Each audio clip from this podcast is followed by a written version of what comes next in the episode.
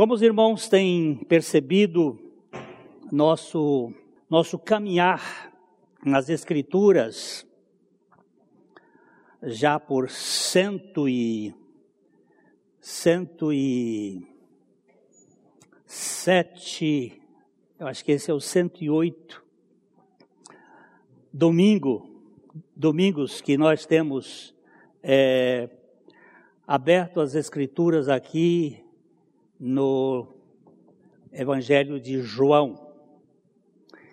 Um evangelho extraordinário, como todos eles são, mas este último evangelho, não só na ordem, mas o último a ser escrito, e que tem uma universalidade da mensagem. E hoje nós vamos falar um pouco sobre o Rei dos Reis montado a jumento. É o título deste dessa mensagem. O Rei do, dos Reis montado a jumento.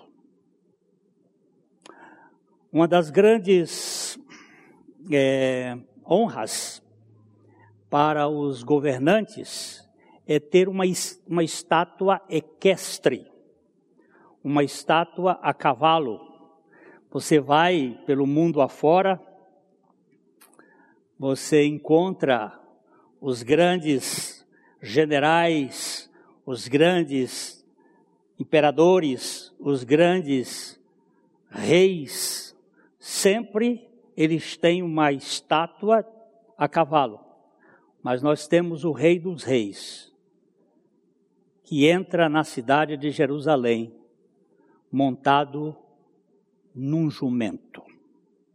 Para os meus conterrâneos do Nordeste, montado a jegue, a jirico. É bizarra esta montaria. E nós vamos ler no Evangelho de João, no capítulo 12, os versos de 12 a 19 é aquele, essa passagem que esclarece alguns pontos muito importantes.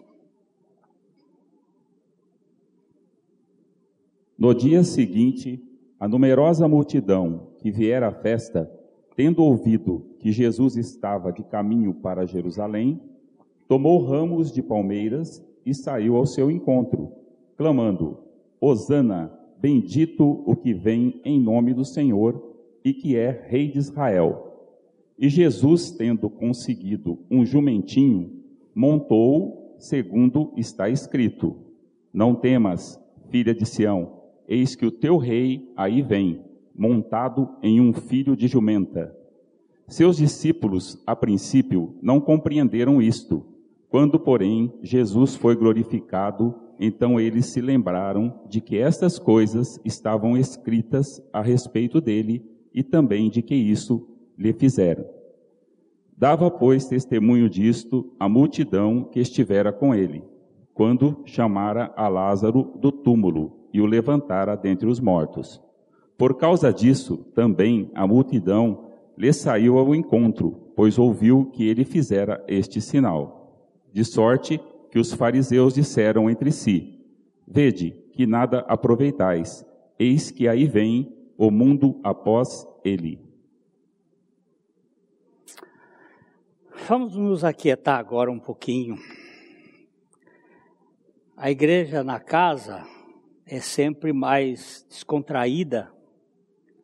As pessoas ficam sentadas ali no sofá e às vezes as crianças movimentam e às vezes nos tornamos meio dispersivos você tem um lugar mais selecionado, é melhor. E nós vamos procurar sossegar. Eu sei que muitas vezes é complicado, porém vamos tentar. Oremos, queridos. Pai, aquieta o nosso coração sossega a nossa mente, tranquiliza a nossa alma. Dá-nos a graça de ter ouvidos para ouvir e boca para falar aquilo que o Senhor quer, para que em tudo Cristo seja glorificado. Dá-nos o privilégio de sermos gratos por tudo, inclusive pelas acusações e pelas lutas, porque todas elas cooperam para o bem daqueles que te amam. Muito obrigado, Pai, pelo teu santo Filho Jesus Cristo, o Rei dos Reis e o Senhor dos Senhores. E fala-nos esta noite, para que ele seja glorificado, a tua igreja edificada, vidas possam ser alcançadas pelo Senhor. E nós nos alegremos para a glória dele. No nome dele que nós oramos. Amém. Nós estamos diante de, uns, de um dos mais conhecidos episódios da vida de Jesus. O Domingo de Ramos. É, este episódio é um dos poucos que é mencionado nos quatro evangelhos. Alguns acontecimentos do ministério de Jesus só é mencionado nos sinóticos, outros só em João, mas este é um deles que faz parte dos quatro evangelhos. Depois do nascimento de Jesus, da crucificação e ressurreição, o domingo de Ramos, ou a entrada de Jesus em Jerusalém, é o evento mais citado e comemorado na história da igreja em geral. Este é o primeiro dia da semana, o domingo dos cristãos. Na semana judaica não existia essa palavra domingo. Então, era o primeiro dia da semana e é o oitavo dia antes da ressurreição, porque Jesus vai ressuscitar no domingo seguinte, no primeiro dia da semana. Então, nós estamos aqui exatamente naquela semana da redenção, no primeiro dia. Este dia caiu no dia 10 de Abibi, ou Nisan o Nissan, que era o me, primeiro mês do ano 30, provavelmente do ano 30, ano Domini. E aqui você já vai ter uma série de problemas, porque Jesus morreu com 33 anos, e aqui está uma, uma dificuldade. Esse ano 30 pode ter sido, na verdade, o ano 26. E aí nós não vamos entrar aqui nessas questões que é para você estudar num livro específico de datação. Mas no dia da Páscoa ele caía no dia 14. Nós vamos ler em Êxodo, no capítulo 12, o versículo 3 e depois os versículos 5 e 6. Êxodo foi quando o Senhor instituiu a Páscoa, diante da morte dos primogênitos, a última praga. Falai a toda a congregação de Israel, dizendo: Aos dez deste mês, cada um tomará para si um cordeiro, segundo a casa dos pais, um cordeiro para cada família. Olha, aqui primeiro nós vamos ver. No dia 10, vocês vão pegar um cordeiro, esse cordeiro vocês vão mantê-lo até. Agora vamos ler os versos 5 e 6. O cordeiro será sem defeito, macho de um ano. Podereis tomar um cordeiro ou um cabrito. Eu guardareis até o décimo quarto dia deste mês e todo o ajuntamento da congregação de Israel o imolará no crepúsculo da tarde. Prestou atenção? Ele, esse cordeiro deveria ser preso no dia 10 e ser sacrificado no dia 14 de Abib. Portanto, ele ficava quatro dias preso.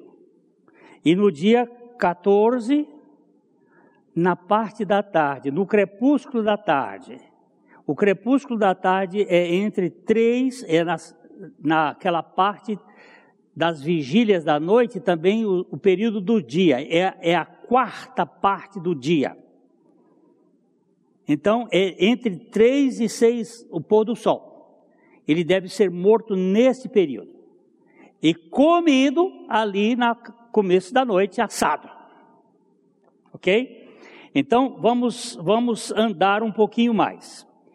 É, a semana judaica começava no primeiro dia e terminava no sétimo. O sétimo era o sábado. Jesus se refere a um dia da sua pregação lá em Nazaré.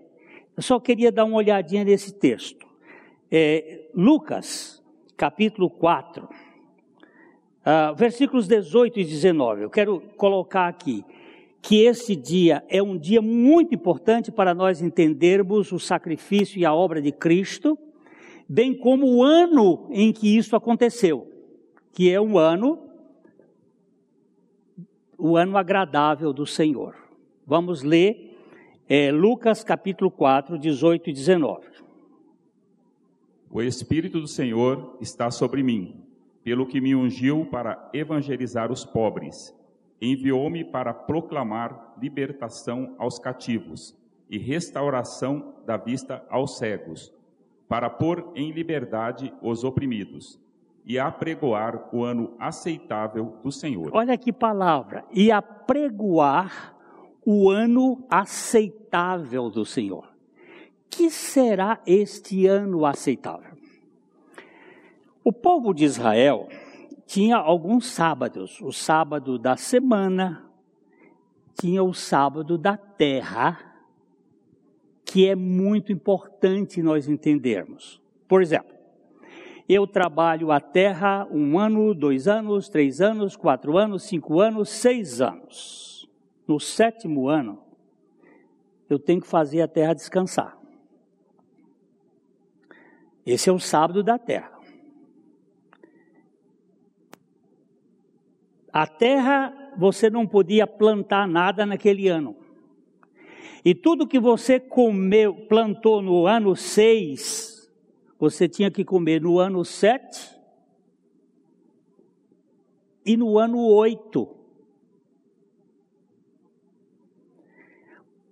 Por causa disto, os, os reis de Israel acabaram tirando o descanso da terra.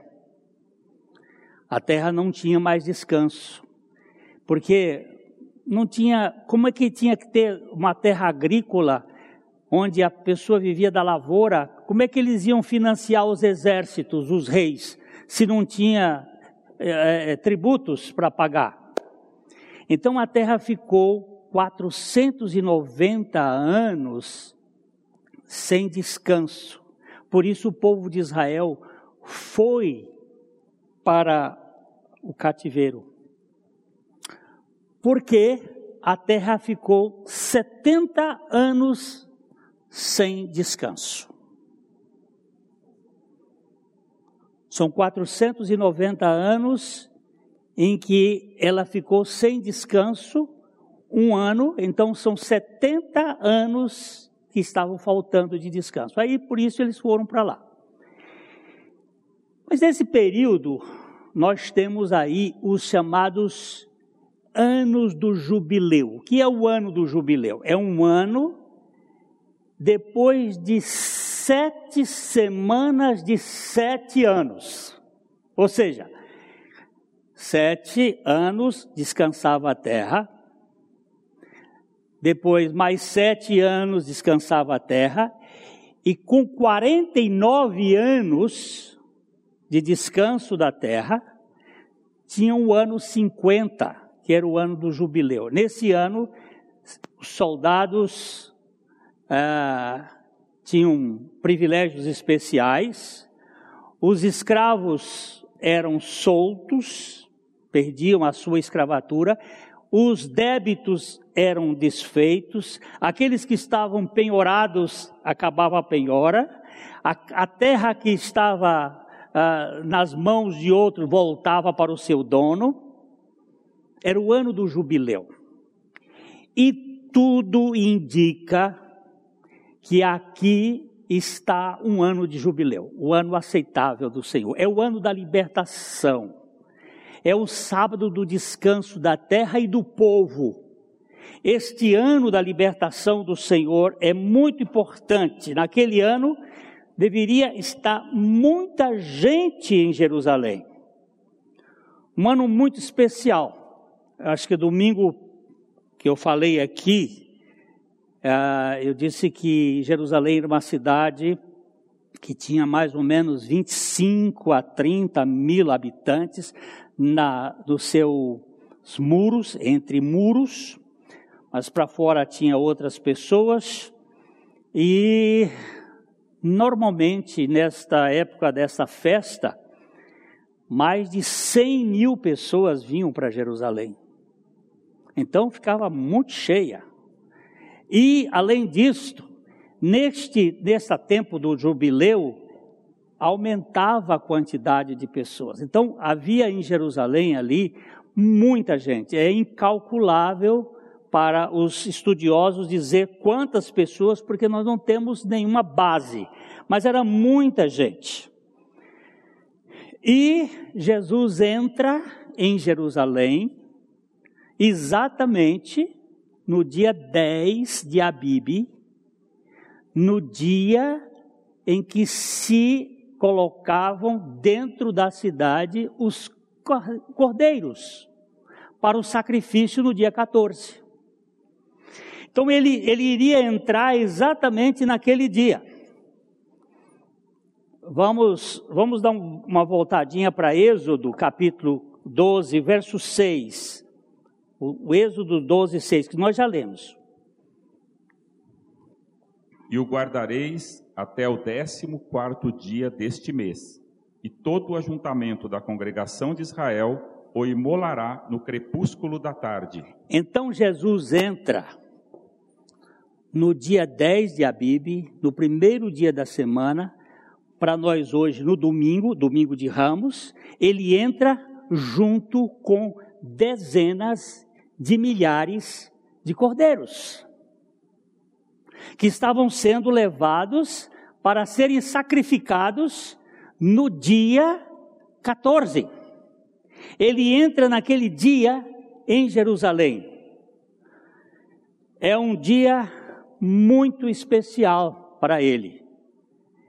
Ele deveria ficar já a partir deste dia em quarentena de quatro dias para esperar. Ele já estava ali sendo preparado para ser crucificado ou ser imolado no dia 14. Esta é muito, muito importante, essa coincidência, essa coincidência né, de Jesus ter entrado é, com aquele, naquele dia, montado num jumento. Agora nós vamos ver aqui. Como é que Jesus entra naquela cidade? Como, com que características ele entra naquela cidade? Primeiro, ele entra como o Cordeiro de Deus, que tira o pecado do mundo. Ele entra com todos aqueles cordeiros, mas ele também era um cordeiro. Só que aqueles eram cordeiros dos homens. E os fariseus e os saduceus negociavam com aqueles cordeiros. Era até muito interessante que as pessoas que vinham de fora não traziam cordeiros, esses cordeiros eram criados ali e eles eram vendidos. E muitas vezes eles compravam os cordeiros e principalmente para o sacrifício, e depois eles como matavam só um, ou são dois ou três cordeiros por dia, eles uh, vendiam para o outro aquele mesmo cordeiro. Por isso que Jesus, nós vamos voltar outro dia, que Jesus, ó, desceu a ripa lá no templo porque eles estavam negociando na véspera da Páscoa estes cordeiros. Então, Jesus entra ali como o Cordeiro de Deus. Você se lembra quem foi que apontou Jesus como o Cordeiro de Deus? João Batista, não foi? Foi o que ele disse quando ele viu Jesus: Eis o Cordeiro de Deus que tira o pecado do mundo. Quem era João Batista? João Batista era filho de Ana. Bom judeu, bom judeu, ele é filho da mãe, ele não é filho do pai. O judeu legítimo é filho de Sara. Porque Abraão teve filho com Agar e ele não é judeu, né? Os judeus são os filhos de Sara. E Ana era da família de Zadok, que era do sumo sacerdote, do legítimo sumo sacerdote, porque aquele sumo sacerdote que estava agora lá no poder, aquilo era um picareta, aquele era um negociado por Herodes, pela família de Herodes, não, é, não se tratava de um verdadeiro sumo sacerdote. E João Batista, quando viu Jesus, foi o que ele disse: Olha lá, o Cordeiro de Deus. Mas o cordeiro tinha que entrar no dia certo e na hora certa. Jesus, ele entrou em Jerusalém exatamente no momento certo como o cordeiro de Deus para tirar o pecado do mundo. Nós temos Paulo dizendo em 1 Coríntios capítulo 5, verso 7, Paulo está dizendo uma coisa muito importante. Lançai fora o velho fermento, para que sejais nova massa, como sois de fatos sem fermento.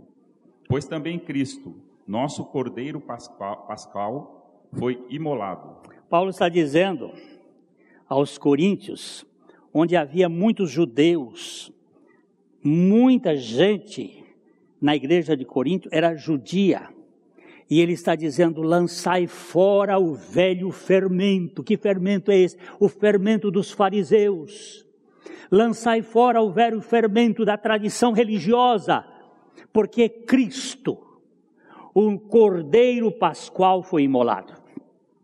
Este é o nosso Cordeiro, o Cordeiro que tira o pecado do mundo. Mas Jesus, ele não só entrou como o Cordeiro de Deus, ele entrou também como sumo sacerdote da ordem de Melquisedeque. Ele agora vai mudar, ele vai fazer uma revolução, ele vai trazer uma nova mudança. É, a Terra é o centro do universo, isso diziam antigamente. Aí de repente não era mais a, a, a Terra, é o Sol, e depois já não é mais o Sol. A gente não sabe mais nem onde é o centro do universo nesta macro, neste céu monstruoso.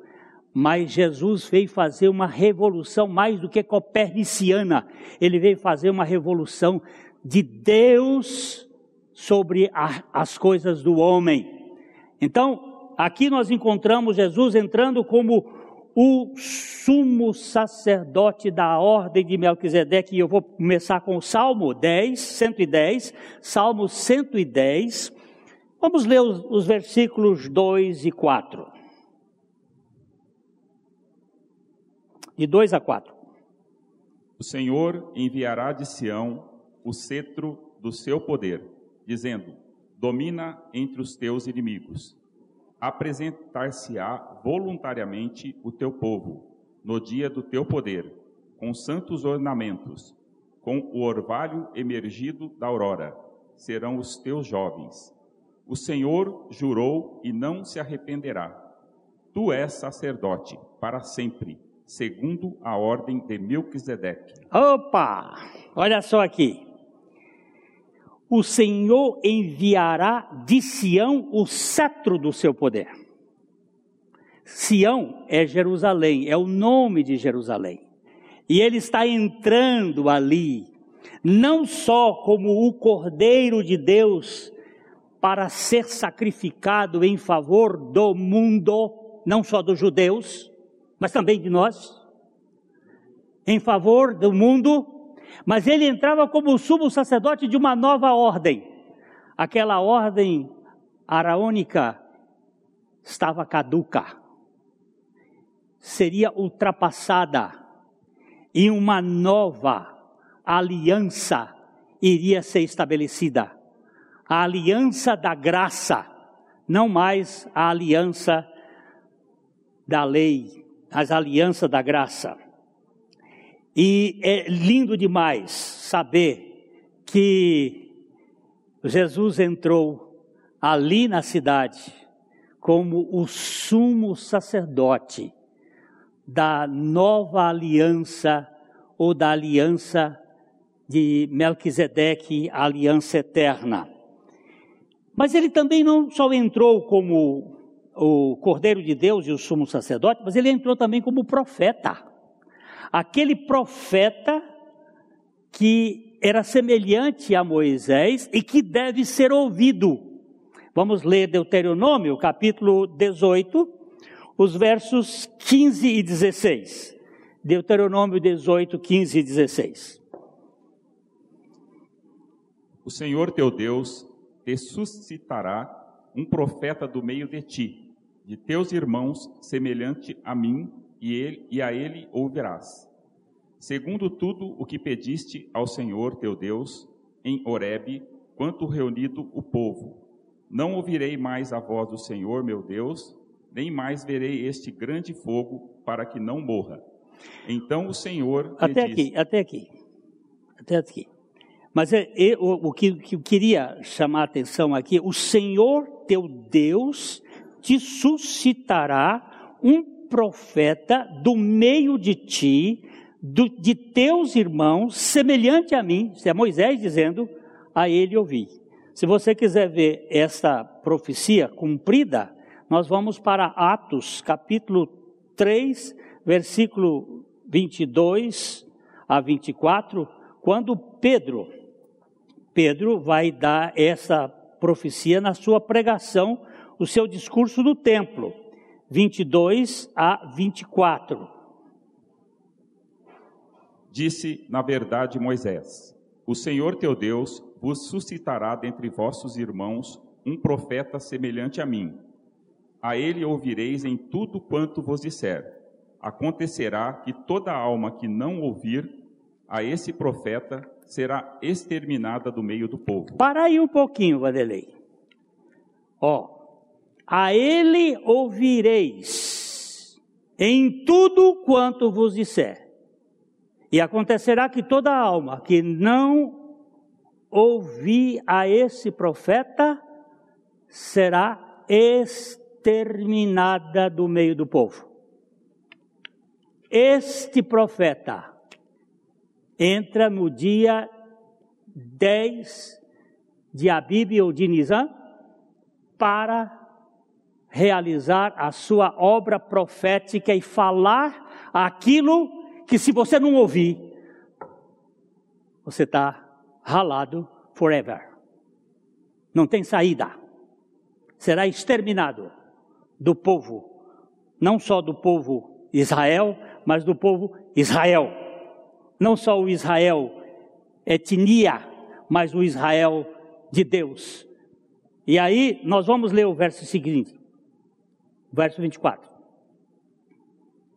E todos os profetas, a começar com Samuel, assim como todos quantos depois falaram, também anunciaram estes dias. É, esses dias é o dia da redenção da humanidade por meio do Cordeiro de Deus que tira o pecado do mundo, do sumo sacerdote da ordem de Melquisedeque e do profeta semelhante a Moisés e que deve ser ouvido. Este a ele ouvi. Mas ele entrou também com uma outra característica, como uma característica do Rei dos Reis. Nós lemos em Mateus, 21, versículo 5, que é a mesma narrativa que João fez no capítulo 12, que nós já lemos, ele diz aqui uma coisa bem interessante. Dizei à filha de Sião: Eis aí te vem o teu rei, humilde, montado em jumento, num jumentinho, cria de animal de carga. vem aí o teu rei, o teu rei, humilde, montado num jumento. Isso é muito importante para nós. Quando é que nós cantamos ainda há pouco? Levantai, ó portas, as vossas cabeças, levantai, ó entradas eternas, entrará o Rei da Glória, entrará o Rei da Glória. Quem é o Rei da Glória? Aquele que vem montado no jumentinho.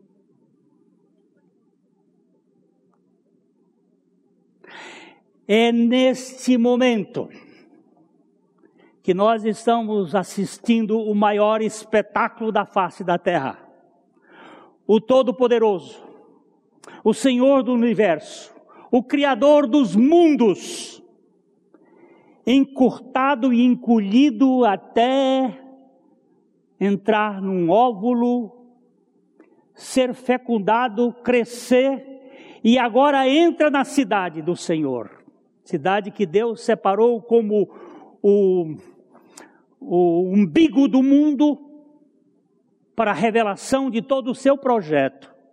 Ele entra como o Cordeiro de Deus para tirar o meu pecado.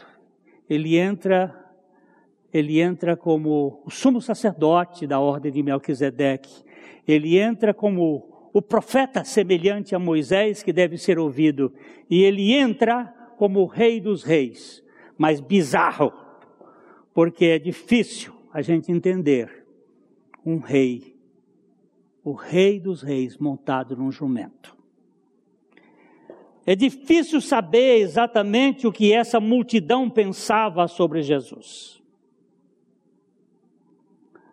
Eles realmente entenderam que ele era o Filho de Deus, o Messias, o Messias Rei de Israel? Ou eles simplesmente consideravam um rei que os livraria da opressão do Império Romano? Eles foram levados pela emoção da hora? Não sabemos ao certo. Sem dúvida, alguns no grupo eram verdadeiros crentes, mas a impressão geral é que a maioria das pessoas não tinha um interesse real no coração pelo Senhor. Por quê?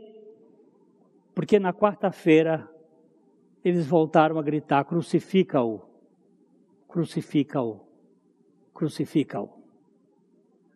Naquela entrada triunfal, eles estavam cantando hosanas. Vamos voltar ao texto por favor, capítulo 12, verso 12, 13. No dia seguinte, a numerosa multidão que viera à festa, tendo ouvido que Jesus estava de caminho para Jerusalém, tomou ramos de palmeiras e saiu ao seu encontro, clamando: Hosana, bendito o que vem em nome do Senhor e que é Rei de Israel.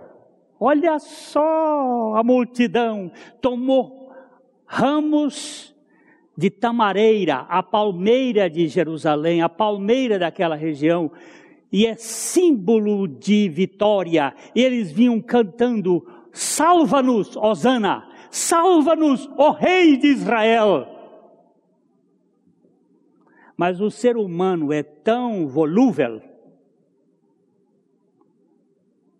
que muitos daqueles Quatro dias depois, estava pedindo: crucifica-o, crucifica-o.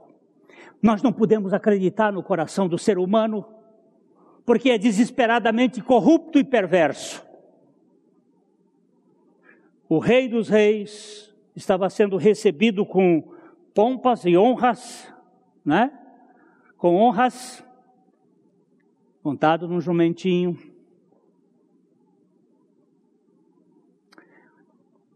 Um, um jumentinho que nunca tinha sido montado. Isso é um detalhe importante. É um jumentinho chucro, bravo. E ele não usou sela. Foram as roupas das próprias pessoas, dos seus discípulos, que puseram sobre o, o bichinho.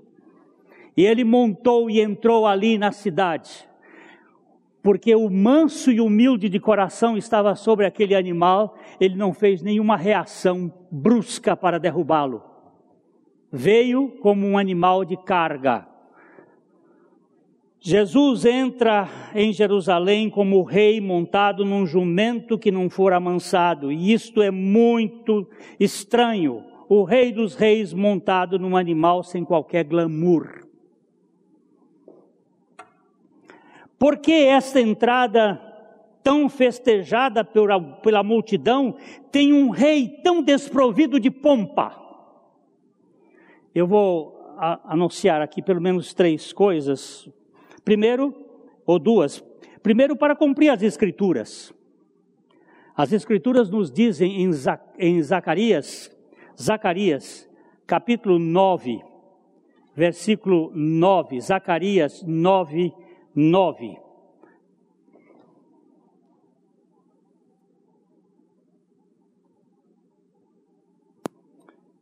É...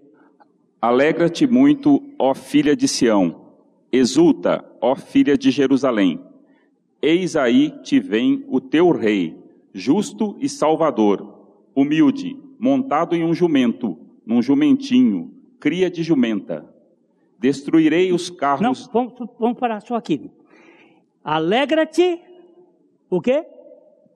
Alegra-te muito, ó filha de Sião. Exulta, ó filha de Jerusalém. Eis aí te vem o teu rei, justo e salvador, humilde, montado em jumenta, num jumentinho cria de jumenta. Esse é o texto do profeta Zacarias, mais de 400 anos antes de Cristo. Agora, presta atenção no dia do cumprimento. João 12, 15. É Jesus citando aqui, Jesus aqui está falando. Não temas, filha de Sião, eis que o teu rei vem aí, montado em um filho de jumenta.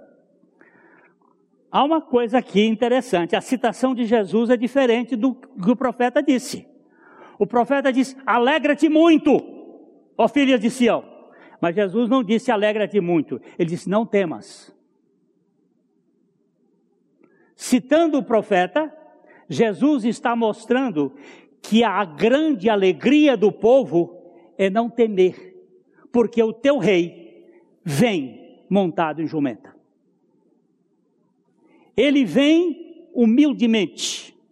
Ele vem para cumprir aquilo que as Escrituras nos mostram que é a redenção do ser humano. Nós encontramos no capítulo de em Isaías, no capítulo 40, versículo 9. Isaías capítulo 40, versículo 9. Tu, ó Sião, que anuncias boas novas, sobe um monte alto, sobe um monte alto. Tu que anuncias boas novas a Jerusalém, ergue a tua voz fortemente, levanta, não temas, e dize às cidades de Judá: Eis aí está o vosso Deus. Olha só, quem é o teu rei? É o vosso Deus. Ó oh, tu, Sião, anuncias boas notícias, boas novas, anuncias o Evangelho sobre o monte alto, tu que anuncias o Evangelho a Jerusalém, ergue a tua voz fortemente, levanta, não temas. Alegria e destemor são as características do nosso Rei. Ele enche o nosso coração de alegria, a alegria dos homens. Olha que não foi à toa que Johann Sebastian Bach escreveu Jesus, a alegria dos homens. Mas por ele ser a nossa alegria, também ele é o nosso destemor neste mundo. Pandemia, eu nem dou olhar para você. Por quê? como disse o pastor Maurício hoje sobre a morte, onde é que está a sua força? Ó oh, morte, você você está sem dente, você é uma cachorra sem dente, você está simplesmente sem força, porque graças a Deus que ele venceu a morte por meio do nosso Senhor Jesus Cristo. Na profecia, Sião se regozija grandemente e grita, mas a tradução é: não temas. O medo dos incrédulos é inimigo das alegrias espirituais. Se forem curados, se forem salvos, se forem conquistados, a alegria virá, é claro. Cristo vem ao seu povo para silenciar seus medos e gerar alegria no seu íntimo. Oh, que coisa maravilhosa! Esse Evangelho da Graça. Segunda coisa é que este rei desprovido de pompa veio para cumprir as Escrituras, ele veio também com um novo reino não mais o reino, não é o reino deste mundo. Vamos dar uma olhadinha o que, que ele respondeu para Pilatos. Capítulo 18 de João, João 18, 36. João 18, 36. Jesus responde a Pilatos. Respondeu Jesus: O meu reino não é deste mundo. Se o meu reino fosse deste mundo, os meus ministros se empenhariam por mim, para que não fosse eu entregue aos judeus. Mas agora o meu reino não é daqui. Ele entrava com uma outra, é, como sacerdote de uma outra ordem e como rei de um outro reino. Não reino desse mundo. Por isso que não, ele não pensou em vir montado num corcel, num ginete, num cavalo bonito. Ele veio montado num jumento. Ele, só para você ter uma curiosidade, olha, Salomão, vamos ver, Cantares de Salomão, Cântico dos Cânticos, capítulo 3, versículos 9 a 11, mostra que Salomão, ele tinha um, toda uma coisa, um, uma, um, uma liteira, um palanquim de ouro que era puxado por animais, e ele ele entrava assim para ser para suas festas. Veja a diferença. O rei Salomão fez para si um palanquim de madeira do Líbano. Fez-lhe as colunas de prata, a espalda de ouro, o assento de púrpura, e tudo interiormente ornado com amor pelas filhas de Jerusalém. Pronto, Sa tá, tá, vamos botar até aqui. Vamos até aqui. É, o negócio era pomposo. Um rei que foi muito interessante, teve muitas coisas, mas nem foi igual ao pai dele, em termos de conquistas. Ele só aproveitou as conquistas do pai, fez alguns negócios, era muito sábio, mas o rei dos reis não veio assim. Aliás, quando Salomão foi foi ser consagrado, ele montou na mula do pai dele. Se fosse na mula da mãe dele, ficava feio, mas na mula do pai não tem problema dizer assim. Vamos só dar uma olhadinha para você ver aqui, é, em primeira, primeira Reis, Primeira Reis, tem várias citações aqui dele, mas vamos só citar esse texto aqui, Primeira Reis 1, 33 e 34. Disse-lhes o rei: Tomai convosco os servos do vosso senhor, e fazei montar meu filho Salomão na minha mula, e levai-o a Gion. Zadok, o sacerdote, com Natã, o profeta, ali o ungirão rei sobre Israel. Então tocareis a trombeta e direis: Viva o rei Salomão. Agora, eu só vou fazer uma. São curiosidades. Os reis de Israel não montavam em cavalo, porque para Deus, apesar de Salomão ter multiplicado cavalos, para Deus, ele tinha dito lá no povo, quando saiu de Israel, da, do Egito, não multiplicareis para vós outros cavalos. Nem cavalo, nem mulheres, nem ouro. E Salomão só fez isso, multiplicou tudo isso. Por isso que ele, ele, sofreu muitas consequências por causa disso. Mas os reis de Israel andavam sempre em mulas, porque são animais de cargas nobres. Mas Jesus escolheu o jumentinho. Isso chama a atenção da gente. Muito. É... A terceira coisa que me chama a atenção é que ele também revela que Jesus é manso e humilde de coração. Por que, que ele veio de jumentinho? Porque ele é manso. Hã?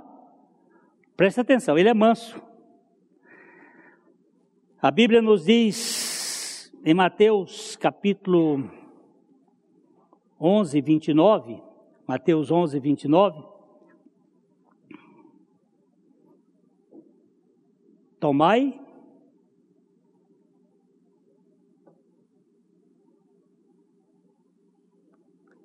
Tomai sobre vós o meu jugo e aprendei de mim, que sou manso e humilde de coração, e achareis descanso para, vossa, para a vossa alma. Ok. Então, eu vejo, meus irmãos, meus queridos, este, se o rei dos reis é humilde, os seus súditos, não podem ser snobs, nem arrogantes. Jesus entra em Jerusalém como rei humilde montado numa, num jumento, filho de jumenta. Porém, quando ele voltar sobre as nações, ele virá num cavalo branco. Quando ele entra como redentor, que ele vai sendo o, o, o cordeiro, o profeta e o rei humilde, ele vem de jumento. Mas vamos dar uma olhadinha em é, Apocalipse capítulo 19, versículos 11. Vamos ver. Esse texto podia ser lido, ele é meio longo, mas dá uma lida nele, de 11 a 21. Vi o céu aberto e eis um cavalo branco. O seu cavaleiro se chama Fiel e Verdadeiro, e julga e peleja com justiça. Os seus olhos são chama de fogo, na sua cabeça há muitos diademas. Tem um nome escrito que ninguém conhece, senão ele mesmo está vestido com um manto tinto de sangue, e o seu nome se chama Verbo de Deus. E seguiram-no seguiram os exércitos que há no céu, montando cavalos brancos, com vestiduras de linho finíssimo, branco e puro. Sai da sua boca uma espada afiada, para com ela ferir as nações. E ele mesmo as regerá com o cetro de ferro e pessoalmente pisa o lagar do vinho, do furor, da ilha, da ira do Deus Todo-Poderoso. Tem no seu manto e na sua coxa um nome escrito: Rei dos Reis, Senhor dos Senhores. Aleluia! Pode ir. Então? Então vi um anjo posto em pé no sol e clamou com grande voz: falando em todas as aves que voavam pelo meio do céu. Vinde, reuni-vos para a grande ceia de Deus. Só, só, só, chamar a atenção, esse anjo aqui tem uma, tem uma, uma, uma constituição que o, pisou no sol e o sol não queimou ele. Imagina que, que anjo superpotente. Ele clama, diz: Olha, as aves dos céus vêm para o banquete, porque o Rei dos Reis agora vai julgar este mundo Vamos lá, verso 18. Para que comais carne de reis, carnes de comandantes, carnes de poderosos, carnes de cavalos e seus cavaleiros, carnes de todos, quer livres, quer escravos, tantos pequenos como grandes. E vi a besta e os reis da terra, com seus exércitos, congregados para pelejarem contra aquele que estava montado no cavalo e contra o seu exército. Essa besta aí é o anticristo. Vá lá. Mas a besta foi aprisionada, e com ela o falso profeta, que com os sinais feitos diante dela, seduziu aqueles que receberam a marca da besta, e eram os adoradores da sua imagem. Os dois foram lançados vivos dentro do lago de fogo que arde com enxofre. Os restantes foram mortos com a espada que saía da boca daquele que estava montado no cavalo, e todas as aves se fartaram das suas carnes. Preste bem atenção nisso. Isso aqui não é figura de linguagem, não. Isso aqui não é exagero linguístico. Isso aqui não há nenhuma hipérbole. Isso aqui é a realidade. Ele entrou montado num jegue, mas ele virá no cavalo branco como o rei dos reis, o senhor dos senhores, que vai julgar a terra. Como rei humilde montado em jumento, Jesus vem em direção à cruz para vencer o pecado do seu povo e destronar o império das trevas ele vem humildemente, ele suporta a cruz, ele suporta o nosso castigo, ele morre uma morte vil, vergonhosa, por minha causa, por sua causa, por nossa causa. Aquela morte era nossa, e ele assume esta causa. Agora, como rei dos reis, montado em cavalo branco, ele vem em direção ao seu governo eterno, destruindo as potestades das trevas e estabelecendo o reino eterno. Ele veio humildemente, suportou tudo, veio montado em jumento. E agora eu preciso tirar os meus olhos deste mundo faraônico, deste mundo cheio de pompas e circunstâncias, e olhar o meu Senhor, o Rei dos Reis, humildemente, se preparando para assumir a minha causa. Então, que aplicações nós podemos fazer aqui? Eu volto a Zacarias capítulo 9, versículo 9. 9, 9. Aí nós vamos ler o 10, o 11 e o 12. Alegra-te muito, ó filha de Sião. Exulta, ó filha de Jerusalém Eis aí te vem o teu rei, justo e salvador, humilde, montado em um jumento, numa, num jumentinho, cria de jumenta.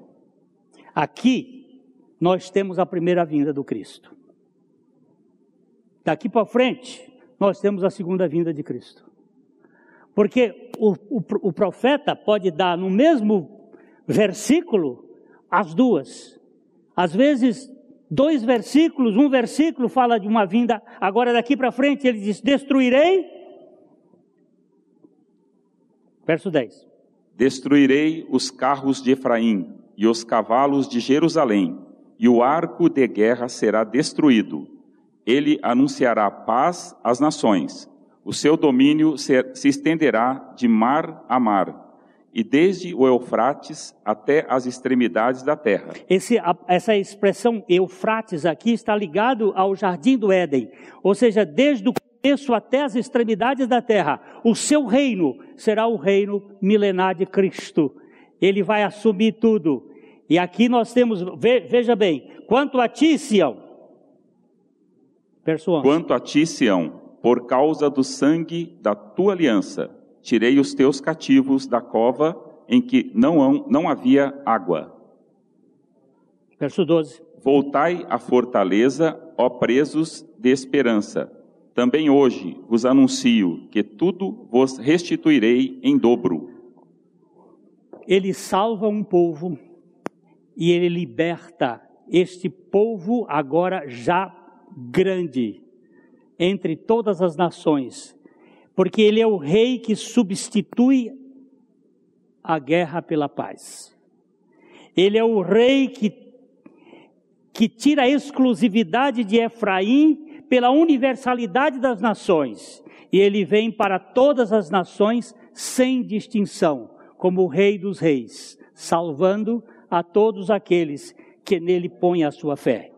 Por causa da sua aliança, ó Sião, da nova aliança, ele vai retirar escravo, os escravos da cova, além de descedentá-los da sede permanente. Ele restitui a porção dobrada aos servos da esperança e faz vir para a fortaleza com a alegria da redenção.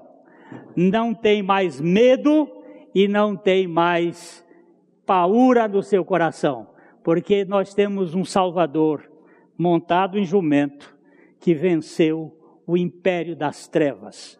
Colossenses capítulo 1, versículo Colossenses 1, 13 e 14.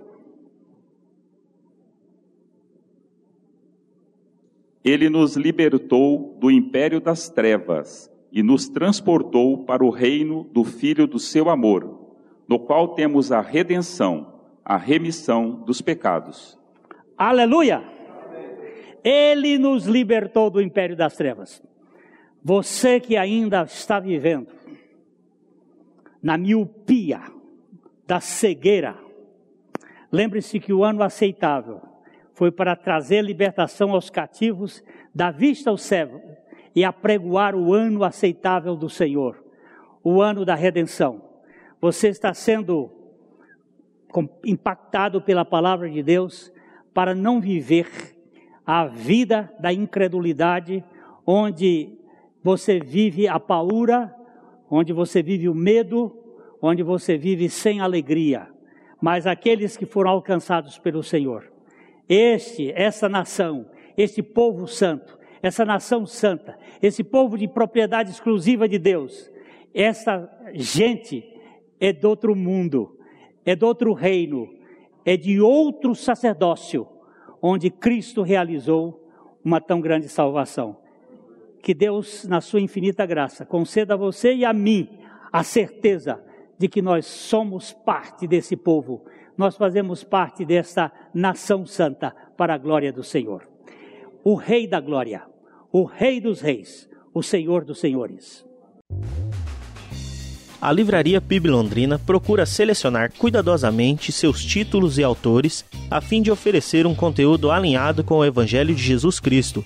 Bíblias, livros de teologia, devocionais, literatura infantil, biografias, comentários bíblicos e muito mais. Dispomos também de um acervo de CDs e DVDs das mais de 5 mil mensagens ministradas na primeira Igreja Batista em Londrina. Visite a Livraria PIB Londrina e conheça ainda mais. Livraria PIB Londrina, de segunda a sexta, das 13h30 às 18 horas. Endereço na Avenida Paraná, 76A, próximo ao Calçadão, bem no centro de Londrina. Ligue para 3372 8921 ou acesse o site www.livrariapiblondrina.com.br